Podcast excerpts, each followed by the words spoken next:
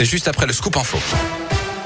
C'est avec vous, Philippe Lapierre. Bonjour. Bonjour Yannick. Bonjour à tous. Et on jette un coup d'œil au trafic. À Lyon, pour l'instant, il y a du monde dans le secteur de Vèze, sur la rue de Bourgogne et sur Ah. la rue Margueton. C'est à peu près tout pour l'instant. hein. Ça circule assez bien en ce moment dans l'agglo lyonnaise. Bonne route et prudence. Et justement, tiens, on reste sur euh, les routes avec l'info du jour à Lyon. C'est la grande nouveauté. Lyon est depuis ce matin une ville 30. Cette nouvelle limitation de vitesse concerne 84% des rues de Lyon.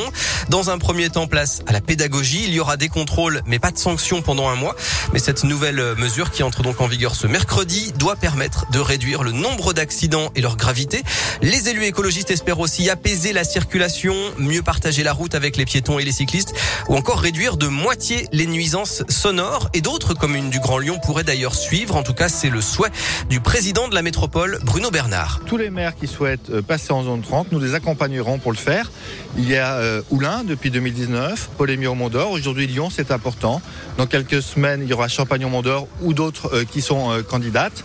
Et donc, nous espérons que euh, d'ici euh, 2026, les deux tiers des habitants vivront dans des communes en zone 30. Les grandes villes européennes et françaises sont déjà en zone 30. C'est le cas euh, de Grenoble, de Paris, euh, de Montpellier ou de Bordeaux. Donc on a suffisamment de retours d'expérience pour voir que les bénéfices en termes de sécurité, en termes de bruit, euh, sont très importants et qu'il y a peu d'impact en termes de circulation. Le passage à 30 km heure qui ajoute seulement deux minutes pour un trajet d'une demi-heure. Alors faut-il étendre selon vous cette mesure à d'autres villes? C'est la question du jour sur radioscope.com.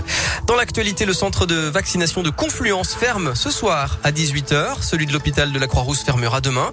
Mais l'épidémie de Covid progresse toujours. Plus de 217 000 nouveaux cas en 24 heures en France et les hospitalisations qui repartent à la hausse.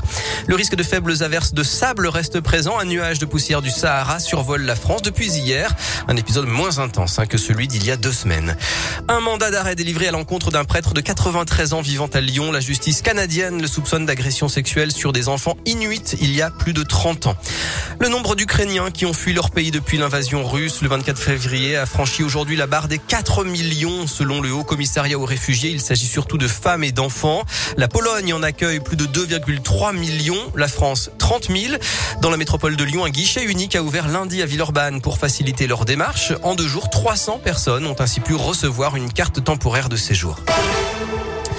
En foot, la déception pour les supporters de l'Algérie à Lyon. Certains se sont rassemblés hier soir dans le quartier de la Guillotière pour fêter avant l'heure la qualification des Fennecs pour la Coupe du Monde, mais c'était sans compter sur un but à la dernière seconde du Lyonnais Karl Toko et Cambi pour le Cameroun qui a éliminé les Algériens. Sept pays se sont ainsi qualifiés pour le mondial. Hier, Cameroun donc, mais aussi Portugal, Pologne, Maroc, Tunisie, Ghana et Sénégal. De leur côté, les Bleus ont battu l'Afrique du Sud 5 à 0 en match amical à Lille. Très bel après-midi à tous. Merci beaucoup.